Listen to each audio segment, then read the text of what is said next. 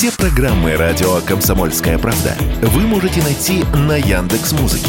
Ищите раздел вашей любимой передачи и подписывайтесь, чтобы не пропустить новый выпуск. Радио КП на Яндекс Музыке. Это удобно, просто и всегда интересно.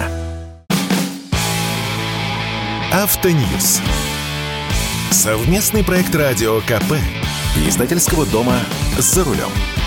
Губернатор Калининградской области Антон Алиханов заявил, что сборочный завод «Автотор» уже в этом году выпустит от полутора до двух тысяч автомобилей, и что для этого предприятие заключило договор с тремя китайскими поставщиками. Что это за машины и почем их будут продавать? С вами Максим Кадаков, главный редактор журнала «За рулем». Калининградский автотор – предприятие с историей. Начиналось все в далеком 97 году, когда силами российских рабочих были собраны первые корейские автомобили. Я хорошо помню и эти неказистые сборочные линии, и Kia Sportage первого поколения. Неказисто было все – и сама машина, и производственный процесс. Но за четверть века здесь, что называется, набили руку. Что только не выпускали – и BMW, и Kia, и Hyundai, и Chevrolet, Кадиллаки, и даже Хаммеры – Преимущественно это была отверточная сборка, но были и локализованные модели со сваркой и окраской кузовов. В этом году все оборвалось, поскольку была прекращена контрактная сборка автомобилей BMW, Hyundai, Kia и Genesis. И выход был очевиден – искать новых партнеров. И нашли их, конечно же, в Китае. Как минимум двое поставщиков автотура уже известны. Во-первых, это гигантский концерн «Баик», который выпускает самые разнообразные транспортные средства, от известных в России грузовиков «Фотон» до практически неизвестных у нас внедорожников, минивенов и электромобилей, к слову, БАИК до сих пор выпускает брутальный рамный внедорожник Beijing 212, в переводе Пекин 212, который начали выпускать еще в 1965 году и который являлся, по сути, вариацией на тему ГАЗ-69 и УАЗ-469. И конструкция та же, с мотором от 21 Волги, да и дизайн до сих пор напоминает об УАЗиках. Только наши УАЗы застряли в 20 веке, а производство концерна БАИК развивается бурными темпами. Когда-то мы помогали Китаю создавать автомобильные предприятия, а теперь они нас берут на буксир. Второй партнер – не менее мощный концерн Донфенг – который тоже известен у нас прежде всего коммерческими автомобилями, который поставляет машины комплекты на завод Мотор Инвест в Липецкой области, где их нехитрым способом превращают в электромобили Эволют.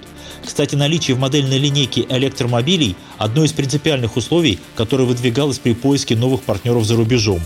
Третьим партнером может стать фирма Cherry, у которой с Автотором уже была мимолетная связь. С 2006 по 2008 год Автотор собирал модели Амулет, QQ, Тига и Фора для российского рынка. Но если прежде китайцы шли к нам на поклон, подыскивая потенциальные сборочные площадки, то теперь уже наши заводы предлагают свои услуги – а можно мы будем собирать и продавать в России ваши автомобили. Автотор оценивает свой потенциал на 2023 год в объеме 50-70 тысяч машин разной степени локализации. Губернатор области более оптимистичен. В следующем году нижней планкой будет объем в 50 тысяч автомобилей, заявил он. Но это пессимистическая цифра. Мы целимся в 100 тысяч автомобилей в год. Хорошо, что губернатор настроен позитивно, но разогнать за год конвейер до 100 тысяч машин – сложнейшая производственная задача. Главное во всей этой истории – поставка комплектующих, поскольку все идет по чистому импорту. По земле не навозишься. Работа автотора всегда опиралась на морские перевозки, но и с ними сейчас тоже непросто. А вот 50 тысяч машин – вполне посильный объем. Скорее всего, поначалу будут выпускать лишь 2-3 модели, чтобы не усложнять логистику и не распылять средства – при невысокой степени локализации себестоимость собранных в России машин едва ли будет низкой, но российский ВИН позволит уйти от таможенной пошлины, а это 15% от заводской стоимости в Китае.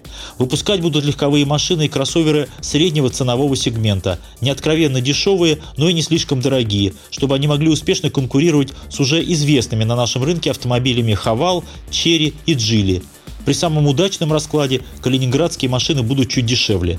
Например, в этом году были закуплены на пробу электроседаны БАИК EU5. Это один из самых популярных электромобилей в Китае, размером с Солярис и Рио. Запас хода больше 400 километров. Причем это так называемый конвертированный электромобиль, поскольку у этой машины в Китае изначально была еще и бензиновая модификация. Некоторые автосалоны уже предлагают бои к EU5, везенные по неофициальным каналам, по цене 2 миллиона 400 тысяч рублей. Машины калининградской сборки могут быть чуть дешевле, хотя и не принципиально, и станут прямыми конкурентами электроседана Evolute iPro из Липецка. Кроме того, на Автоторе разрабатывают собственные электромобили. Один размером с АКУ, алюминиевый каркас, композитные наружные панели кузова. Другой побольше, размером с Nissan Leaf. Под выпуск электромобилей Автотор ведет мощную модернизацию производства, включая отдельную линию для сборки машин и несколько автокомпонентных производств. Но собственные машины встанут на конвейер позже, а пока будем ездить на китайских. С вами был Максим Кадаков, главный редактор журнала «За рулем». Автоньюз. Совместный проект радио КП. Издательского дома «За рулем».